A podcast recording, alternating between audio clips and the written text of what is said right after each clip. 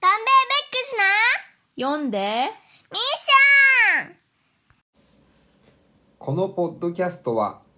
40代の本好き夫婦どん兵衛ブックスが最近読んだ本気になった本についてざっくばらんに話し合うポッドキャストですドンベイブックスの読んでミッション今日は第35回目ですはい35回目はいこんにちは京子ですはいどん兵衛ですええどうした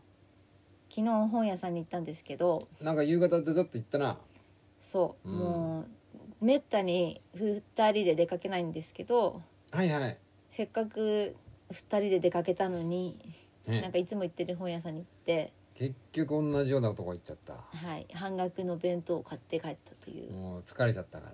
らねうんうんそうでしたねいやいいじゃないですか美味しかったし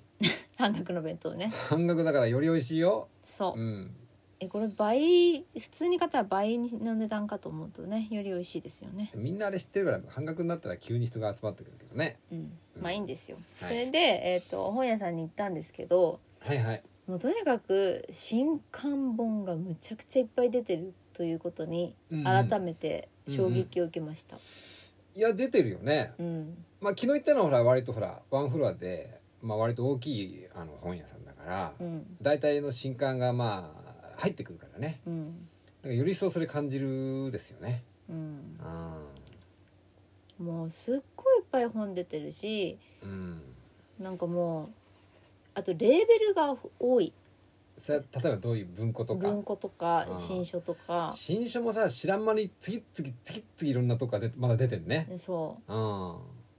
出てる、で、うんまあ、たまにそういう大きい本屋さん行くとなんとなくどっかで聞いたような本を、うんうんもう曖昧な記憶で探すわけじゃないですか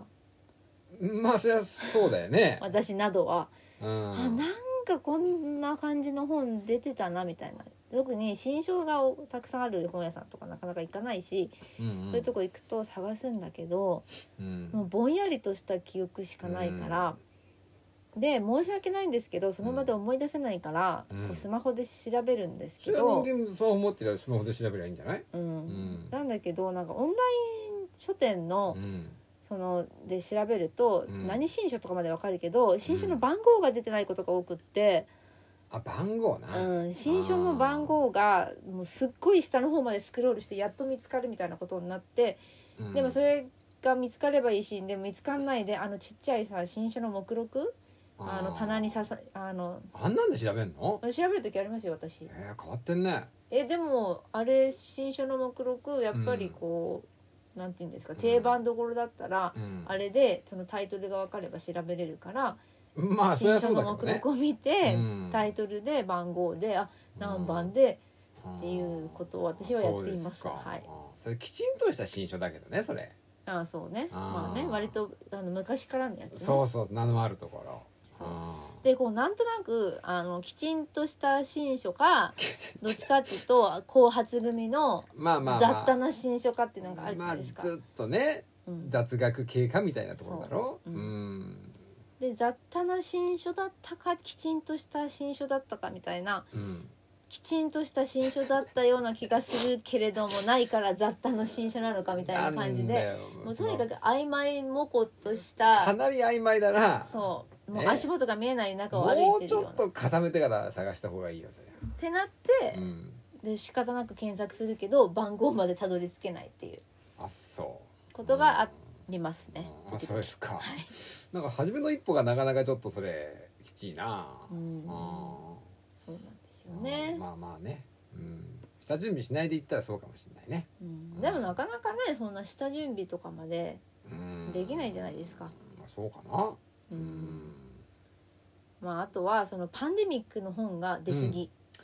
いやーおすもうパンデミックの本がパンデミックだようんねある意味パンデミック関係の本とかあとまうあんワクチンがまあワクチン絡みな本がそんそんな多いさうんあっという間に本って作れるんだなっていうぐらいいっぱいできいてるよねやー正直ねまあ私はそっち作る側の人間じゃないけどもののまあ新章ぐらいだったら1週間程度でみたいなことを聞いたことありますんでね、うんえーまあまあできるんでしょ印刷技術も進んでるから、まあ、あと編集技術ね、うんうでもさ新しい情報だったら、うんまあ多少なんか情報が玉石混合だとしても、うんもうみんな今やネット見るじゃないですか、まあとりあえずはね、うん、でもそんな中で一応本の形になったっていうことは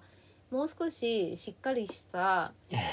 こ裏付け裏付けとかこういうものをくぐり抜けてるのかと思いきやうん別にただ本の形になってるだけであんまりくぐり抜けてないんじゃないですか。特にそれでワクチンなんてさワクチン自体がまださ、そうそうそうそうしなんつうのちゃんとこう研究に研究を重ねられて出てきたものじゃ正直ないとところも実際あるわけでしょうんまあ打っといてなんだけどだけど本そそれをさらにさ本にするって言ったってさねうん憶測で持ってみたいなこうところが正直あるんじゃないかみたいなねうんあのーなんだっけなみすゞ書房でさその手のやつで本出たろ新刊なワクチンの。うん知らないうん、なんか昨日なんか書評出ててあ書評のコーナー見たらそれあってなんかその本はなんかワクこのコロナになる前に出た本らしくてねいわゆるうん反ワクチン派の人人らに対して、まあ、ちょっとあのもうちょっと冷静にみたいなねああ何その新型コロナのワクチンがとかいう話じゃないんなでしすよ、にうんうん、ワクチンっていうそのものあーワクチン忌避してる人たちはどういうあれなのかみたいなことか、なぜそうなるのかみたいな。うんうんそうなんですよねこのコロナの前からこうマシンがすごい端かがまたすそうそうごなんいかその先ね進こ国でわーってとなもったねりとそかの書評のとこにね書いてあった。うんうんうん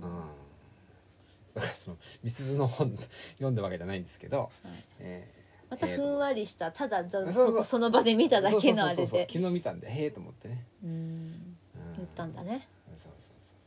ううんそうそうなのよまあでもさなんか本屋さんに結構いつもお客さんいてレジの列がすごく長くて、うんうんうん、やっぱりりこうね本当だったら外にお食事行ったりとか友達うんうとんうんどっか遊びに行ったりとか、旅行行ったりとかその分を何かに消費したいみたいなことをうんうん本に消費してる人もいるのかなっていういや気がしないでもなかったけど。どうだかねこの間ちょっと違うとこだけどショッピングモール行ったけどさやたらと人がいてさ要はちょっとやっぱねまあお金があるわけじゃないけどやっぱりちょっとそういうなんつうの消費したいっていううんなんかしたいみたいなやっぱそのまあ傾向はあるのかなと思ったけどね、うんうんうん、退屈だから、そうとにか く、うんうん、でかい買い物はできないしでかい旅行とかできないけど、まあ、なんかちょっと行ってちょこちょこっとなんか買いたいみたいなな、はい、うそうですねんまあね、まあ、旅行とか洋服とかカバンとかうん、車とか、うんバイクとかそういうのに比べると本ってまあ安いじゃないですか、うん、まあね、うんうんまあでもそうは言っ昔てもねに比べてすっごい値上がりしたなとは思うけれども、まあ、特に文庫新書は感じるけどうな、んまあ、そうだけど、うん、っていうのがあるのかなと思いましたけど、うんはいはい、今日は、はいはいまあ、2022年になってから読んだ本で面白かった本ということではいお話ししていきたいと思います。わかりましたははい、それでは今日はいこの洪水のように本が毎日出ているへへ2020年においてええ私たちが読んだうん最近読んだ2022年の本ということで海からそっとすくい上げたそうねお話ししたいと思いますがはいじゃあまずどん兵衛さんは私はねえっとねこれ奥付け見たらねこれはほ今年出た本っていうか新書なんですけどはいえっと1月10日初版発行のこれは角川新書はっていいうレベルがあるわけですね、はいこれの、えーさせていただく」の使い方、うんねえー副題が「日本語と敬語の行方」ということで著者はですね椎名、えー、美智さんというこれは法政大学文学部英文学科の教授ですねの方が書かれた本を、まあこれ読みましてなんか最初はなんかツイッターでこんな本出たよみたいなやつがペラッと流れてきたんでうんあのーまあ面白そうだなと思って、まあ、出たばっかだったんですぐ並んでたからペロッと買って読んだということです。はいうん、まあなんかこのねあのーまあ何著者紹介とか、うんその初めにとか読みますともともとこれ、あのーまあ、結構この、まあ、言語学っていうんですかその先生ってこともあある歴史語用論、えーいうのがなんかあ歴史語用論コミュニケーション論文体論、えーげねまあ、言語学これがまあ専門の方ってことでちょっと前にあの羊書房っていうはいゴリゴリの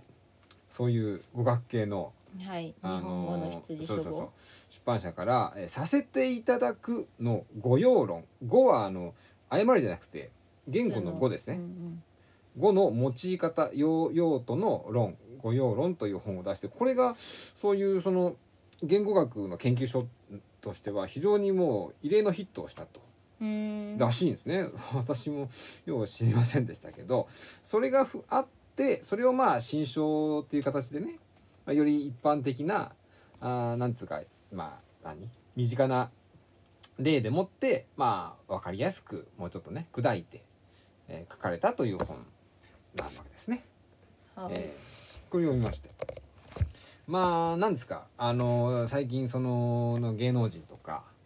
えーまあ、スポーツ選手とかあとは政治家うんとかが、まあ、要はそういうなんかテレビとか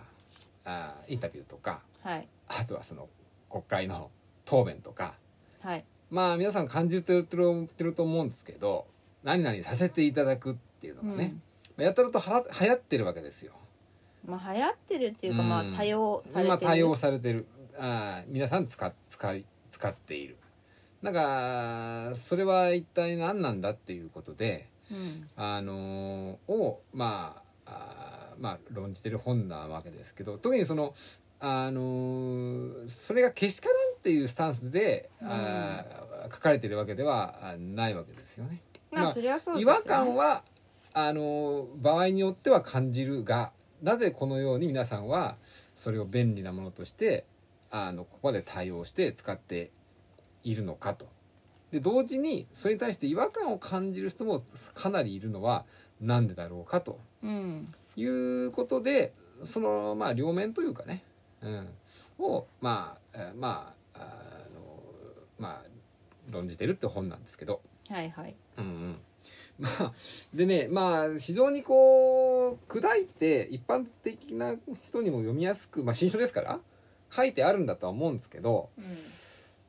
あの大体さこの普段こうやって私もこう見えて日本語を話してるわけですけどんうんねででわざわざさ話しながら文法を意識して話すなんてことはないわけじゃない。まあねえそうねこれはまあ動詞だぐらいはわかりますけどこれがうんなな何その助動詞がだなとかこれは何とか詞だなって思いながら話はしないわねまあね日本語っていうのをさ学んだるわけじゃないから、まあねうん、だからやっぱりあのーまあ研究、まあ、そうは言っても新書とはいえ研究本だからうん非常に難しいねって思いましたとになかんくかそれ言ってたよね難しい難しいってうんつまりそのえーそのひ人々のその使われ方とかその言葉に対する意識っていうのを、まあ、いろんなこのあ文章でもっていろんなサンプルを、まあ、いいっぱい取って、うんまあ、しらどういうふうに使われてたかって歴史的に調べるとかあとはその人々がそのどういうその何そのさ例えばそのさせていただきますっていうのにうん違和感を覚えるとかどういう時に覚えるかっていうのを、うんもうもうまあ、それなりのサンプル取らなきゃいけないわけですよね。うんそれをまあ要は統計っていうかこの何パーだ何パーだみたいなうんやるわけです、それがやっぱもうすっごい面倒なように見えるわけですよ。うんうんわざわざそんなこと考えながら考えてあの話すなんてことはつ普段しないし、うんわざわざ普段使ってる言葉をそういうふうに研究するっていうのがもう超絶もうなんかもう果てしなく面倒くさそうに思えて、うん研究するっていうのはめともうどんだけ大変なんだなっていうのはまず思ったねこれ読んで。私結構そういう本好きだったいやまあまああなたはどっちかってい難うしいとけど面そ白ういけどね難しいなと思って。まあなそんの時かは結構ね飛ばして読んだった入ってこないから、まあ頭いに、いんじゃないうん、いいんじゃないまあでもねまあ、いくつかははーと思ったことはあったんですようんでねまあいくつかあるんですけどあの敬語っていうとね普通普通っていうかまあ以前は尊敬語とはい謙譲語はい丁寧語はいこの3つに、まあ、あー分類されてるっていうさなんとなくわかるじゃないですか。はい、で現在はそこに丁調語、うん丁寧の丁に重いって書いてはい丁調語、あと美化語はいはい美しく化けるの美化語はいはいが加わって今ね5つに分類されるっていうふうにその言語学の世界ではどうどうもん、えーなってる。うんううんうんんでその定調語っていうのはそのまあ謙譲語に近いんだけどうん謙譲語っていうのはその、まあ、要は相手を立てるみたいな自分を下げる自分を下げてえー、とだから例えばそのその人のお宅に行く場合にお伺いしますみたいな、はいはいはいえー場合がまあ謙譲語うんうんうんなんだけどえあの申し上げるみたいなことまあ例えばですそようだよね。うんうん、でえーっと、えーそうそうだね。で低調語っていうのは、うん単純に自分を下げるみたいな具足とか弊社とか勝者とか摂著とか具とか兵兵とか小とか小摂とか食とか言うのもそう小食小食って自分のこと言う人いるでしょ小さい職業の職でああまあ例えばそうかなー単純に自分をあの低めるっていうう意味んなのかな。うんうん、で美化語っていうのはうんいわゆるあの「お」をつけますみたいなやつですねあお酒お水お米なんてあるけど、まあ、もっと言うとそのお肌とかおビールとかーあーおスイカとかはいえおスイカねおスイカとおかスイカ何でも「お」をつけちゃうよみたいなうんちょっとなんかそのちょっと何ちょっとさらにみたいなことですよねそううんつけれるやつとつけないやつがあるうのんがすごい面白いですよねそうこれそもうそう多分誰かが研究してるのかもしれないんですけどそうね奈良漬けにはちょっとつけづかつけづらいぞみたいそな、うね、そう私のちょっと知ってる方ですごい「を」つける方がいいてらっしゃるんですかそうその方あーがあのそおー何でも「お」をつけたがるとううんうん面白いんですよなんか「親感」とかおっしゃってて「親感か」って「を」つけてもいいのかみたいなまあ言うのかもしれないってけどいうまあ5うつんあるよみたいな風になってるよっていうのがあって、ははっていうのとあとはそのけ尊敬語尊敬語っていうの尊敬語っていうかえーそれは先生がおっしゃるみたいなことあーごめんごめ尊敬ん語あー違う尊敬語じゃないその、まあ、いわゆるその敬語敬語全般っていうのは、うんまあ、要はあのーなんつうかなまあ相手がなんかまあ要はき気持ちな良くなるっていうか立てるみたいな、基本的な言葉でしょうん尊敬尊敬語っていうか、うんそういうのってそういうのってまあ初めはだからすまあ相手を立てるって意味で、まあ、使っていくんだけどその意味がどんどん、うん、残減すると敬意が減っていくと、使っていくうちに、うんうんちょっとこれじゃなんかあの足らんなみたいなうんうんでもっと言うと敬語じゃなくなってくるみたいな、うんうんうんまあ、よく言われるのがそのあお前とかあー貴様とかはいはいはいもともとはきっと相手を敬うみたいな言葉だったのが 今もう逆転してるみたいなねだからそういうことでまあ、まあ、そうなっちゃった言葉もあるしなんか使っていくうちになんか意味がちょっとこう足らんなみたいな、ううんんなってきてそうするとなんか言葉を足してみたり、うんあ違うあの敬語を持ってきてみたり、うんうんそういう意味でなんかその尊敬のあのレベルをどうにかこう維持しようとうんうんうんすると。うんうんだから常に一個決ま一個決まったらずっとそれでいけるっていうそのあのけ敬語っていうかのはないとうんいうふうに書いててそのそういう歴史的な歴史的っていうかそういう流れの中で今この2000年代っていうかねはいはいはいに一番まああのそれにまあ相相手っていうかうんに自分がこうある程度ちゃんとした人間だみたいのをあの伝えられる言葉としてそのさせていただくっていうのがどうも今のこの状段現段階ではどうもまあ使いやすい言葉だとどうも認識されてると。今のことちょっと私の理解が合ってるかわからないんですけけど、例えばこの「させていただく」の使い方でうん表紙に書いてあるのは、例として「本日はすでに退勤させていただきましたうんご相談させていただきたく存じますっていうのがあるんですけど、まあ、例えば「退勤させていただきました」だったらうんうんまあちょっと前だったら「退勤いたしました」でよかったわけでしょまあね、それで「退勤いたしました」っていうのを何回も何回も言ってたらうん「退勤いたしました」だけだと、うんなんか経緯が少なすぎてもうちょっと丁寧に言いたいみたいなニーズが先にありそうそうなんかねうんちょっとね、えばってんのかみたいそなうそうそうニュアンスうがんひっく使り返っっててきたいってこくとうでしちょに出てきちゃう。で、うんあの例えば最初のところでさせていただくの例としてうんえー出てきたのが、まあ、スマップが解散した時うんうんに解散をさせていただくことになりましたって言ってるんですけど、うんうんまあ少し前、まあ、従来であれば例えば我々は、まあ、解散いたしましたとか解散いたしますだけで、うんそうそういいとこいたしろを、ますうんなんかその解散いたしますっていうとなんとなく上からっぽい風な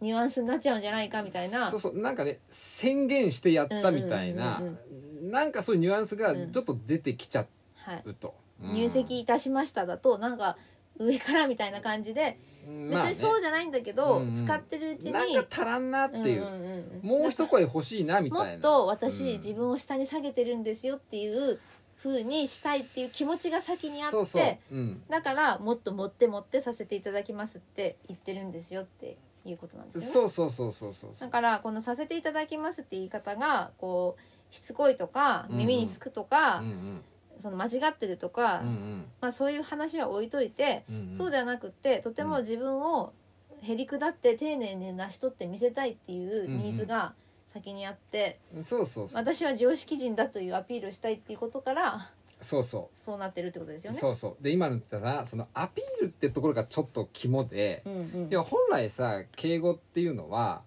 なんていうか相手を立てるみたいな、うん本来は言葉であってそれをまあいろんな手を変え品を変え、まあ、歴史上日本語で作ってきたわけなんだけど、まあ、そういう単純な上と下みたいな人間関係だったらそれでもまあ良かったんだろうけどあのやっぱり今この世の中ってさ、うん単純にそうじゃないみたいなうんところが、まあ、あるわけじゃないですか。どちらかというとフラットな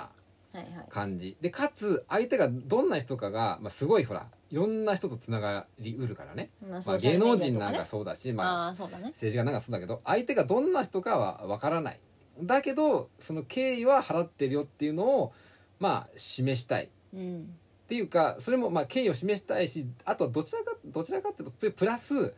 自分がそういう丁寧な言葉を使える人間だっていうアピールもしたい。うんちゃんとした人間だっていうのもまあ匂わせたいっうんていうのがあってあのそのニュアンスもこれは使え出るぞと、ううんん、いうのであのまあ使われてるってところもあるねみたいなことはあのこの本の新書最後の方でもね。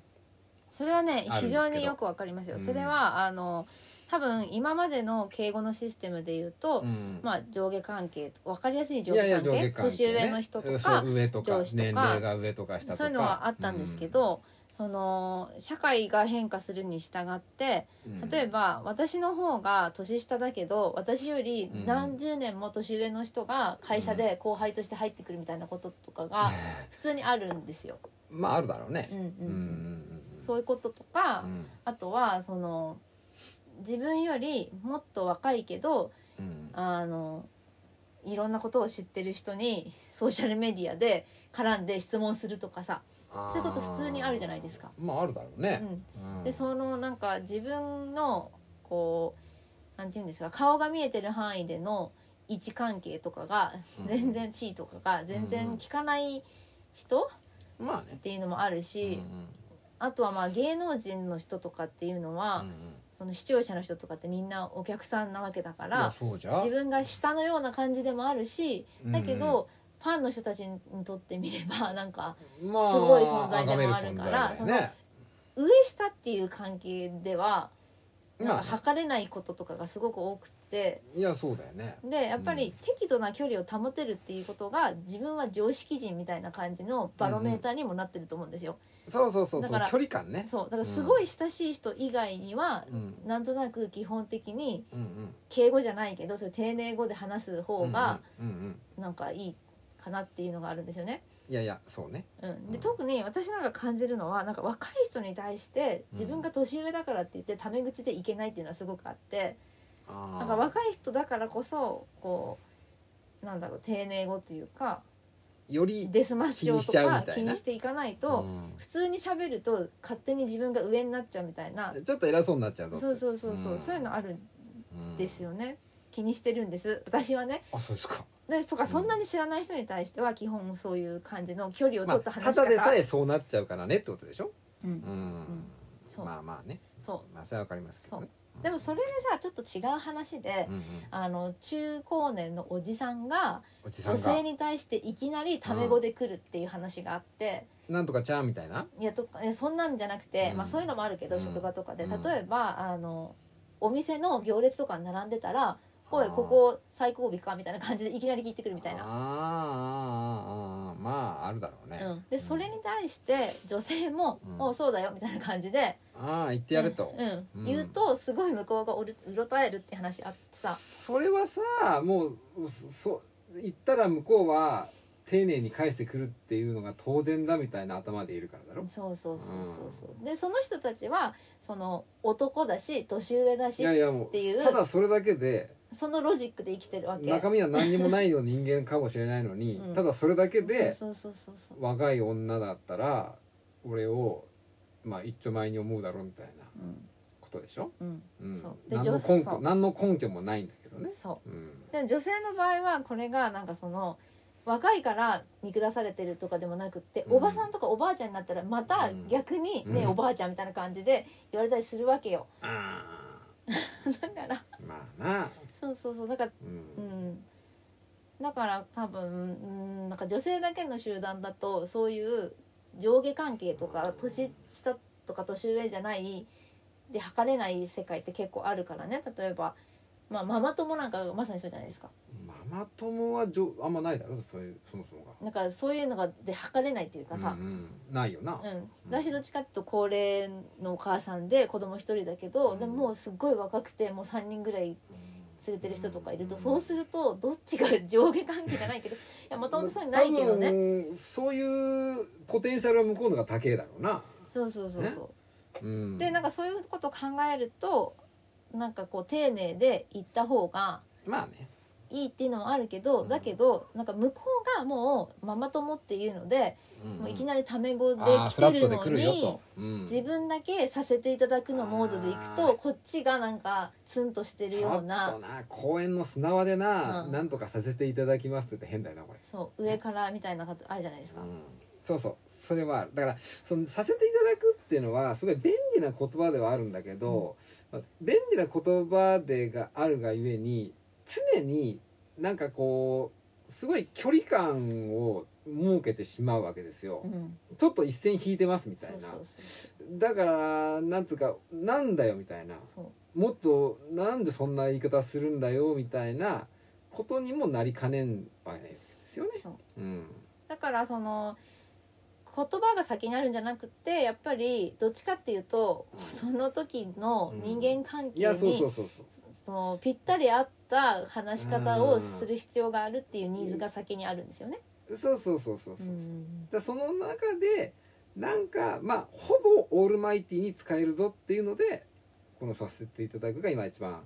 まあポピュラーになってるぞと、うんううんんうんまあ万能に近い近いがやっぱりそうは言っても違和感を、まあ、あんまり多用するとうるさいとかうんうんなんかまあ依頼つくみたいな人もいるからまあおそらくねこれもいつかは何かにとって変わられる可能性もあるし、うんちょっと変化していく、まあ、可能性もあるうんうんということですよね。うん、うんうんそうそうそうそそうだよう。ね。本当はそれじゃない言葉があればいいと思うんですよ。うん、いやーまあだどっかで生まれてるのかもしれないよ。うん、違うもう全然違う言葉っていうかね。うん、なんていうかこうのんさせていただくっていうのはなんか作業とかタタッとかって続くからん耳障りが悪いし、こあまりうん口に出す時にうまく言えない言葉だと思うんですよ滑舌が良 くない感じになっちゃう舌足らずの人が言ったらもうとてつもなそうくそうなんかなそうん引っかかりそうだそようなだからうんなんかその誰かがそれを多用して話してるのを見ると、うんなんかハラハラしてきいやてーこっちが落ち着かなくなるっていうのがそあうる。まあちょっと申し訳ないけどこの間授業参観に行ったらさちょっと先生がさ、うんまああ先生若いしでくき来てんのって大体年上のうん世代だから気使ってんだろうけど、毎センテンスごとにこの「させていただく」を使い倒してて、うんもう「させていただく」を抜いたらもうは話す時間半分ぐらいになるのかぐらいにうん使ってて、ちょっと正直ねもうちょっと使わない方があってねちょっと近くに寄ってねアドバイスしたいぐらいでしたけどね。うんでもそれもさ結構面白い現象ではありますよね。一昔前であればうんいくら先生が若いからといって、そんなにこうんう保護者の人たちにうん自分を下げるっていう感覚ってあったんだろうかって思って、うんで多分我々も保護者の方も先生に対してもっと先生ってなんか先生の方が上っていう感じの位置関係だったんじゃないかなっいていやうのはあるんそですれはよねね。そうですようん私が小学校の時のね1年2年の担任のね新井先生なんてねおっかなかくってね、うん普通に原稿飛ばしてたしねそれはそれで先生あの親御さんたちもねもう新新井先生だからもうこれはみたいなね、うんなんか従いますみたいなねそういう空気でしたよ。うんそうそうそうそう、うんだからそういうなんかこの学校の先生とこう学校に子供を先生に教えてもらってる方の、いやそれもだからフラッそトう立場だからとどかっちかというもと親のが強えのかぐらいなそうそう、んそういう風に変わってきてて、うんで私なんかはやっぱり先生に対してもうん若い人への遠慮っていうのがやっぱりあるわけなんですよ。ちょっと親の目線だな親の目線になっちゃうんですよね、うんやっぱりこうね若い人を大事に育ってほしいっていう気気持ちがすごくあって。うんやっぱりこう大事にしてあげたいって頑張れみたいないうそうところがのがああるなってそううんそうそうそうその難しさっていうのが、ううんんなんかとても繊細になってるよね人間関係がいやー繊細だよううんわかりますそこがうん面白いんですよね、うんなのでもう何回もこの話を蒸し返したあれなんですけど、何でやすかっぱり配偶者を何て呼ぶかっていう問いや題ー出もたこの問題そう自分えとその配偶者の人の関係とはまた違うんですよね、やっぱうんうんりそうなんかまあ主人って呼ぶのはダメだとかさ旦那って呼ぶのはダメだうんダメだじゃないけどうんうんまあなんて言うんですかニュートラルな呼び方は例えば妻とか夫とかいう言い方だと思うんですけど、まあ公式的にはそう言って言った方が無難かなと思うやなうん、だけど例えばさっきみたいなうんママ友とかのところで、うんやっぱりうちの夫がっていうと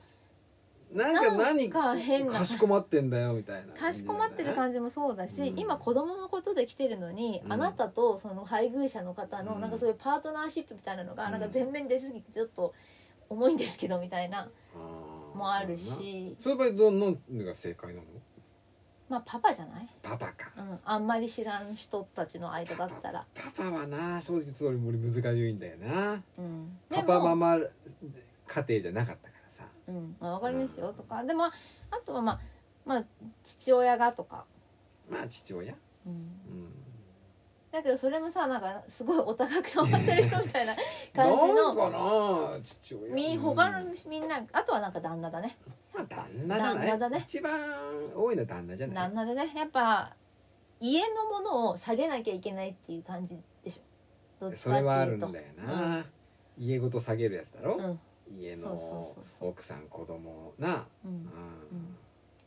で私もこんな私でもあの主人っていう時があって言うのかそれやっぱり会社の上司とかにあーちょっと主人のあれでとか言う時 は、主人が急に出勤になってだけどとかあの顔を思い浮かべて主人とか言うのは悔しいってそういそううそとうころあるだだろからそれは別になんかあんだなよたをって私とあなたの関係であなたをあげてるとかじゃな くって、上司に対してしそれはさそう言うっていう感じなんだ自よね分をそういうふうにまあいわゆるまあちょっとそういうちゃんとした人間だっていうところがあるわけだろうんそうそうそうそうそううだから夫っていうのはプライベートすぎるそういう公あそうのいう場で時に言はうねのよりは、うんうんましもしましてやそこの場で旦那っていうのはちょっとなって思うよなそう旦那っていうのもなんかちょっとうあれんだうし、ちうの旦那ちゃんがさだったら何みたいなね、んうん飲み会じゃねえんだからってなっちそゃうそうそうそううね、だから結構あの周りにいる上司の人とかうんもうどういう風に言ってるかなっていうの を結構見れたと面白くいやーて、男は結構グダグダなんでねえのうう、んあなんか興味深いですよそれが。ーそうですかうんそうなうん問題なうんなんか結局なんかうちのおじさんとかいうのが一番しっくりくるなっていう、これなでもおじさんっていうのはでもちょっとやっぱヒゲが入ってないうん、なんかそのぐらいの方があー友達とかに言う時はうんまあねあって ちょっとでもおじさんまあその出てくるニュアンスってななかなかちょっとどうなんだろうねでも私なんか自分がね20代前半ぐらいの時に習い事しててその先生が、まあ、多分当時50代ぐらいだったと思うんですけうどん自分の夫さんのことをうんうちのおじさんって言ってて、あ言ってでたんだ私分かんなかったんですよ本当にアンクルの意味なのかと思ってあ本当のおじさんかなって思ったんだそううんでそういうこと何回かあって親戚かなみたいなそううん結構あってだけど途中で分かったんだけどう今ん自分がそのうん年齢に近づいてきて、そわのかるとおじさんって言いたい気持ちすっごい分かると思って、まあなんかうんでも使いやすいっていうかうんなのかななんか気持ちが先にあるわけですよねん。あの夫とか妻とうかん主人とかそういう言葉線じゃなくて気持ちが先にあってこの人との関係の中ではこういう言い方をしたいっていう気持ちが先にあうっんまてなや言葉を選んでるっていう。っぱ夫でもなんとか旦那とかって感じってなんかさなんかニュアンスがちょっとつきすぎてるっていうことなんじゃないうんうなんかん、それもあるねそ。のん使うことによって、なんか何がしかが出ちゃうっていう、でうんおじさんっていうとなんかとかさ第三者っていうかさうんちょっとなんか突き放した感じになるからそうそうそうなんかちょっと言いやすいっていうそう。そうそう。うんそれもある。うんうんそうなんですよね。だからまあでもこれもあと10年20年経てばいやいやそうですどようなるのかなっていう気もするし、変わってるかもしれないですね、うんうん、そうですよねでもこう私とあなたの関係っていうのは別に変わらないんですけど私とあなたって私と同盟さんのああ関この係っていこうののは関係この関係がどうであろうと、うん外の世界との関係によって同盟さんの呼び方を変えるっていうこの現象っていうのはすごく面白いことだと思うんですよ。あそうですか、うんああ今その現在現在に、うんそう例えばその「マイハズバンド」っていう一個だけでうん済まされるよりも、英語だったらそうなのかまあ普通そうなるんじゃないですか「うんマイパートナー」とか。それでいいんだうん、なんかまあまたはそのどん兵衛さんのことを知ってる人に対してはうちのどん兵衛がみたいなことでああいいと思うんですけど、うちのどん兵衛がご厄介そうじゃなくみたてに、うん、いろいろ変わるっていうこの現象っていうのはやっぱさ面白いことだと思うんです相よね。手方との関係性で変わるってことでしょ、うん、ううんん、そうなんですあよとはね。社会に社会っていうかその環境置かれた環境で自分がどうアピールしたいかっていうのによって変わってくるってことでしょ、ううんんそうそうだけど私がうちのおじさんって言っても別にいいけど、うんどん兵衛さんが外にでうちのおばさんって言ってると思ったらなんかちょっとカチンみたいな。ちのおばさんとは言わったことないねうん、具材がとも言ったことないけどねぐさいって口に出していい言葉じゃないでしょ、あそうかうね、ん、書き言葉じゃない、あそうかなううんんうちのサイガーみたいななあよう知らんけど昔の小説とか読んでたらな、あるな、ああいうのちょっと使ってみたいっていうな、うん、変な気持ちもあるけどな、うん、それはあなたが川屋とか言ってた時のそうそ変うなやつじ使ゃわないけですどかね、使わうんないけど、はいまあそういうことですようん、非常に面白かったですよまあうん言葉は変わっていくので面白いですそうそうそうよねそういや面白いまあでも今こういうふうに普通の人が話してる普通の会話の音声がポッドキャストとかでうんうんインターネットに転がってるから、まああーそうねいろんなさ例えば今から50年後ぐらいの人が昔の人ってどんな喋り方しとったんやろうなと思って、それそれで思い出した、うん、ちょっと話していいいいよ、あのほら昔のさ文豪のうんは話してるやつがさ、CD になってさ新潮社とかうん、あたりで出てたりするじゃない、はいはい、あれでさあのえもうちょっと前ねちょっと前だだいぶ前だけど NHK ラジオでその文豪の生の声を聞きますみたいなあやってなんかあったんですよ、うんそれでさあのー林芙美子たね放浪記の。であの人があの結構若死にしたんだよね、うん40代の後半ぐらい例えば俺ぐらいかねうん、うんもうまあ多分仕事のやりすぎで死んだようなとこはあるんですけどその本当死ぬ直前ぐらいにそのファンの、うーんと女学生うんとあの話してるっていう音声が残っててさ、はいそれがさ面白いのよ。どういうふうになんつうかね、まあ、ふだから普通にだから講演会とかじゃなくて、うんあの普通の話し言葉なのよ。うんそれがやっぱねまあもうまあ聞いたのももう結構前の話話ですけどなんていうかななんか書き言葉っぽいのよ。あーまあさ林美子ってまあ作家だったからってのもあるかもしれないけどすごいなんかねちゃんとしてるの。うんとにかくあの砕けた場のあのフラまあわーっていう話なんだけどあのあのあの会話なんだけど、うんすっごいちゃんとしてんだよね言葉が。うだかんら語尾がやっぱすごい最後まで話しますみたい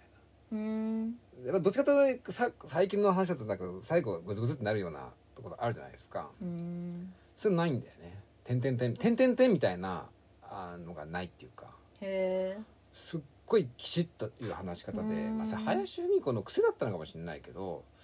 こんな風に話す人なんて興味興味いねえなと思ったんだようね、んそれは面白かったあとね女学生が笑いすぎってのもあったけどね笑いすぎなんかすごい、箸が転げるみたそういなそうそうすごいでその女学生の話し方もとても昨今のその何お女の子が話すようなでもなんかちょっとちなんか違和感があったんだねうんうんちょっと再現できないのが悲しいけどうんうんうんそうなんか明らかに多分昭和のだからあれだからさ30年後半とか40年ぐらいかな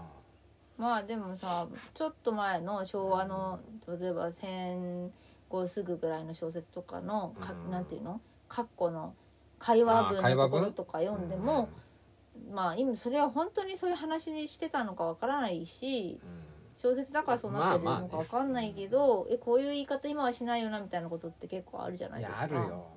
あるあるあるしなんかやっぱ私とかはもうね地方出身だからその東京弁の喋り方みたいのは。あ結構ずっと長いこと、まあ、ファンタジーというかーうんテレビとか本の中では知ってるけど自分は話したことない話し方、ううん、だから、まあ、そういうものとかも、ね、今はたくさんいろんな形で音声で残ってるので、まあ、50年後100年後の人たちが聞いてはこんな違ってたんだとか思えるからんうんきっと面白いよねすごい。まあ面白いうん、たださっきも言ったけどこれを調べるのがすっごい大変なんだようん、うん、そういうどんだけ膨大なその何その例例サンプルを取って、取るだけじゃなくてそれを分類してそうだよね。それを不分けしてである程度のその結論に持っていくっていうの面倒くささねうんこれ無理だと思ったねまあ頼まれてるわけじゃないけど、でもだからなんかなんとなくこれはこれはなんか言ってもいいけどこれは間違ってるとか一般の人はこう気軽にうんあの人のあの喋り方とかこういう言い方は間違ってるとかけしからんとかうんうん言いがちだけどそうではなくてうん根拠を持たせるからそれだけ大変な研究してるあってそこうとですよね。だそうそうそうだなんとなくのニュアンスで、まあ変だよねとかいうのは、あまあ感覚としてはあるんだけどそれがどういうふうにその全体的な、いうんあの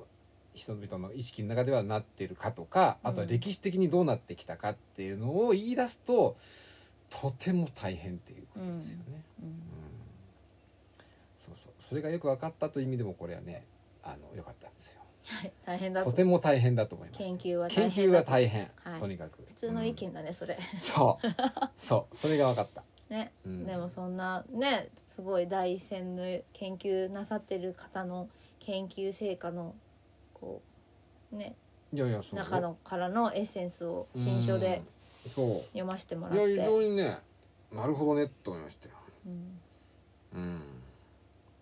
角川新書っていうのはでも新書の中では割と後発組ですよねなんか。後発組だよねううんん、そうですよそうなんですよね、うんだけど後発組だけど割となんか固めのものとかも出しているんだなという、まあもともとほら選書とか出してあそうですねるし、うんまあねそうは言ってもね、うん、そうなんですよねうん、はい、じゃあさせていただくについてえ今日は話してみたんですけど話させていただいたわけですよ話させていただきましたね。ねえそうですよ、うん本当にね話させていただくよりうんも、私は最近よく気に立ってるのはなって「る何々してみたいと思います」っていうのはあー YouTube の人すごい言うでしょ言うねで私も今言ったんですよね話してみたいと思いますとかつい言ってしまうんですようんあれなんかお決まり言葉みたいになってるよそう YouTube の、うん、そうそうそうそう、うんこれはなんか面白いなとかあと「何々していきたいと思います」っていう言い方これもすごく面白いなと思って、うんあの YouTube とかあと普通にテレビの料理番組とかでもあうまくね、うんうんなんて言うんでしょうじゃあこうやってじゃあちょっとこの、えー、とキッチンペーパーで水分をうん取っていきたいと思いますとか、うんうん別に取りますでいいじゃんみたいな、うんうんうんだけ、どなんとなく取っていきたいと思いますっていうのはうん見てる人がそのプロセスをこれから見ることになるから、そういう風に言うのかなって思ったり、あとあのちょっとなんか丁寧な感じが出るからですそうねなんですよ、うん存在じゃねえぞみたいそうなだから取りますだけだとちょっと丁寧じゃない感じするんでしょ、うんうん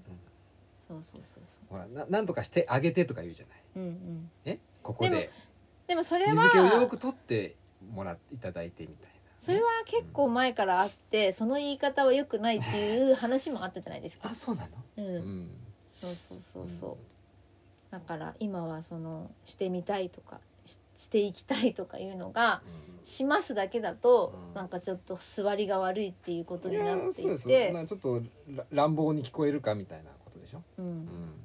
あとまたちょっと違う話なんですけどへこう YouTube でいろんな国の方が YouTube やるんですよね。で話してる言語は違うんだけど、うなんか同じようなパッケージでやってるから。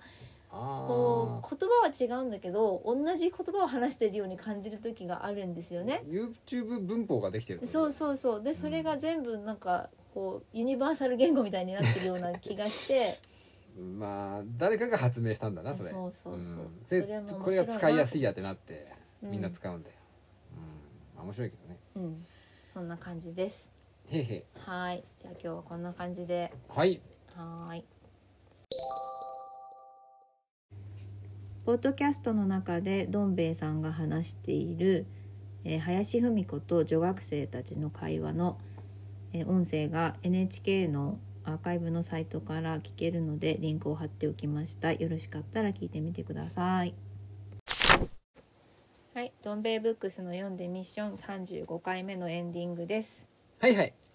えっ、と今日はなんかうん思いがけずさせていただくで、結構いろんな話に展開してえええ私なんかやっぱこういう言葉の話とか好きなんでえヒートアップしたんですかはい。えちょっとつい熱くなって。頭に血がう。上っちゃうんですかそうそう そう。血が上った。血が上っちゃうからだだいいぶなんか展開していくなと思ってねうん。ええだいぶねあれですよおたおたしちゃいましたよはい。ねなんでもうエンディングはさらっとお願いします。あそうですか、はいはいはい何私がやっていいのいいよ。あのついにですね皆さん全国の、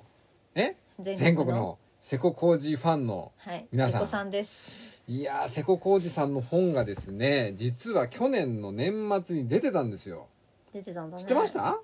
初版がね12月23日ですよ年末にね。私ねやっぱり本がいっぱい出てるから気づかなかったねでしょ。まあ一応創始者だから、うんあの瀬古さんの本っていうのは結構創始者からね文庫例のあの定年後のリアルのシリーズはあれはあの創始者ですからね文庫で出てますけど、だから気づいても良さそうなもんだね気づかなかったねこれが早くタイトル言いなよこれ。タイトルはね「自分がおじいさんになるという こと」ついにね定年後シリーズからね定年後って言葉がね消えましたよでもおえじいさんになるということって言っても、うんうん本当にお孫さんができておじいさんになったとかそういう話じゃないんですよね。どうもお孫さんがいないのかなとその辺がさあんまりさ家族のことってあんまり書いてないから奥さんもいるっぽいんだけど書いてないからただおじいさんって年いったってことでね。うんそうそうまあいっぺんこの人はあのの脳梗塞かな倒れちゃって、うんうんうんうん60半ばぐらいかな、まあ、倒れちゃっているから、まあ、ちょっとねなんかいろいろもう俺もやべえかなみたいなうん。不安げなところはあるわけですよいっぺんなんかあの突発性難聴にもなっちゃなりかかっちゃったらしいから、うんまあ、治ったらしいんだけど、うんえーいうことで、まあ、ついにあの定年後は終わりましてねおじいさんになったということでっ定年後中はおじいさんじゃないってこと、まだおじいさんじゃなかったわけですよ定年後を経ておじいさんになったいやついそうなにんですもつういにようやく定年後は終わりましたっていう、はい長い長い定年後が終わりましておじいさん期が始まりましたっていうことでね、まあ、感慨深いわけですよ多分もう皆さんねああついに瀬古さんもおじいさんになったか ということでまれに見るバカとか言ってたの前ね見るバカとか言ってたのにね、うんもう死ぬか生きるかみたいなことになってますからで内容なんですけどうんこれはねもうだいぶねあのー新編雑記ですねはい日記えー日記っていうか今俺の、きあのー好きなことみたいな、ブログみたいな感じえーまあブログに近いねままあこの人ネットはどうもやややらないんですけどスマホも持ってないっつってますし SNS は一切やらないってあの書いてますので、まあ、でも瀬古さん SNS やったら絶対ドハマりすると思うんですけどうん、絶対エゴサするだろうと思うんですけうど、ん、結構なんかうまい具合にいろんなこと言ってバズりそうだよねそうそうそうそう合ってると思うんですが、うんなんか俺はスマホは持たないってね、えー言ってますんでいいんですけど、えーまあ、とにかくまあこれまで定年後シリーズの、まあ、後半っていうか最近のやつでずっと書いてたようなことのね延長線上みたいな感じでしてまあねあのことさら驚いたみたいなことはほぼまあ ないじゃないんですけれど、まあ、相変わらず自転車に乗ってるよとかねうんえーあと歩いてるよとか、えー書いてましてあのあと奈良にね一人旅に行ってるよとかね書いてて一番ねえっと思ったのはねこれはまあそういうまあ今これな彼74歳うもんしかしたら75歳ぐらいになってるかもしれませんけど年齢代的なこともあるかもしれないんですけどあのえ中国さんとかねうんうん韓国さんがうん正直嫌いだとうんいうのをちょっとあの返してましてねす偏ごい見を持っているというかまあ正直嫌いだっていうふうに書いてましてね嫌いすごい正直によく書いたよねよう書きましたこれは、ねまあ、世代的にね、まあ、この人の一個上の、まあ、父親世代なんてがもうズバリザ戦中派みたいな、うん要はこれねあのぜあの、まあ、段階の世代のみたいなうん人ですから、うんうんまあ、そういう影響下にあった世代の人なんで、うんまあ、ある程度仕方ないっていう部分はあるとは思うんですけど、うんだけどね、まあ、それで終わらないのがやっぱ瀬古さんなわけですよ。それでだからこの彼は結構まあ映画見るわけなんですけど映画ドラマ。うで、まあ、韓国が、まあまあ、特に、まあまあ、あんまり好きじゃないっていうのでね、うんまあ、いわゆる韓流ブームっていろいろありましたよね、うん冬雨に始まり、まあ、ドラマ映画、まあ、昨今では小説なんかもありますけど、まあ、ほとんど無視してきたとうんなんじゃないだろうとうんえあんなのいいんだとだけどあの「パラサイト」ってほら映画あったじゃない、はいはい私見てないんですけど、はいあれがまあアカデミーの作品賞うん要はトップでしょうん一番の大きい賞、取ったということでさすがにちょっとこれはうん見なきゃいけんとうんいうということでその「パラサイト」を見たんですうんそれでもうドヒャーとなったらしいんですようね、ん韓国映画うんすごいじゃないかとうんうん日本映画なんてもうなんだみたいな、うんうんそっからいわゆるそのえっとまあいわゆる社会派みたいなね、うんまあ、公衆事件とか、はいはいあー下敷きにし,、まあ、した、まあ、映画であるとか、うんそういうちょっとまああとアクアクションものとか暴力ものっていうか、うんうんあるじゃないですかね、まあ、ヤそういうクザっぽいやつまあま結構ありまとすよかね、うん、そういうまあああそういうちょっとそういう、まあ、ものとかもう映画をもうこれはすごいっつんであの映画をね韓国映画をもう結構立て続けにうんご覧になったらしいんですよ、うんでもう完全にもう打ちのめされたとうんこれはうん韓国すごい韓国映画すごいじゃないかとうんいうことを、まあ、書かれてましてまあその辺はねまあうんまあ、まあ、素直に自分のそういうまあこのなんというかね転校したっていうことをね転校じゃないけど、まえあーそれがなかったら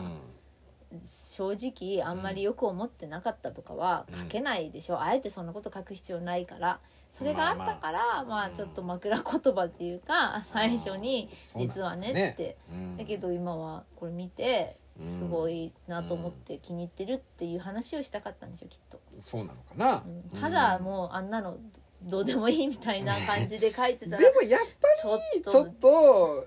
あの中国韓国については、まあ、やっぱりどっか引っかかる部分がやっぱやっぱあるのかなってうね、ん、えー文脈的にはそういう感じしましたけど、まあうんね、まあそ世れはまあ代の問題もあるしうね、ん、えーまあ、特にずっとずっと瀬古さん一時もずっとテレビばっか見てたから、うんまあねテレビ番組なんてちょっとそういうその言わないまでもそういうニュアンスみたいなのってあるでしょうん昨今特にうね、ん報道とか見ててもね、えーまあ、そういうのあるんかなと思いましたけどはいよかったね、えー大好きな瀬古さんの本が出ていやーだからねまあもう結構体はやべえみたいなこと言ってますけどまあでもねファンですファンはね、うんもうとにかくこの調子でどんどんねもう書いてほしいと。うんじゃあ SNS やってほしいよねうん、まあでもこの本のね元のなってるのはどうもねブブログっていうかネットでなんか連載してたものが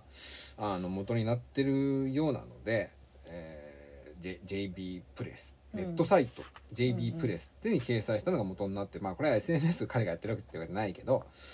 まあだからねまあいろんなば媒体でまあ書いてんだなってことでこれからもいろいろね書いてほしいと、楽しみですファンねとしては思うわけですよ本当に。はいはい。そういうことで、はい瀬古浩二の本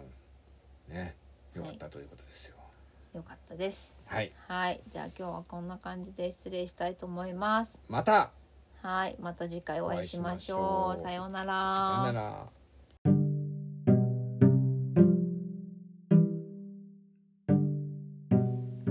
どん兵衛ブックスの読んでミッションをお聞きいただきありがとうございます、えー感想やフィードバックがありましたらツイッターのアットマーク読んでミッションまでよろしくお願いしますまたアンカーのアプリからお聞きの方はメッセージボタンからボイスメッセージを送ることもできますのでよろしくお願いします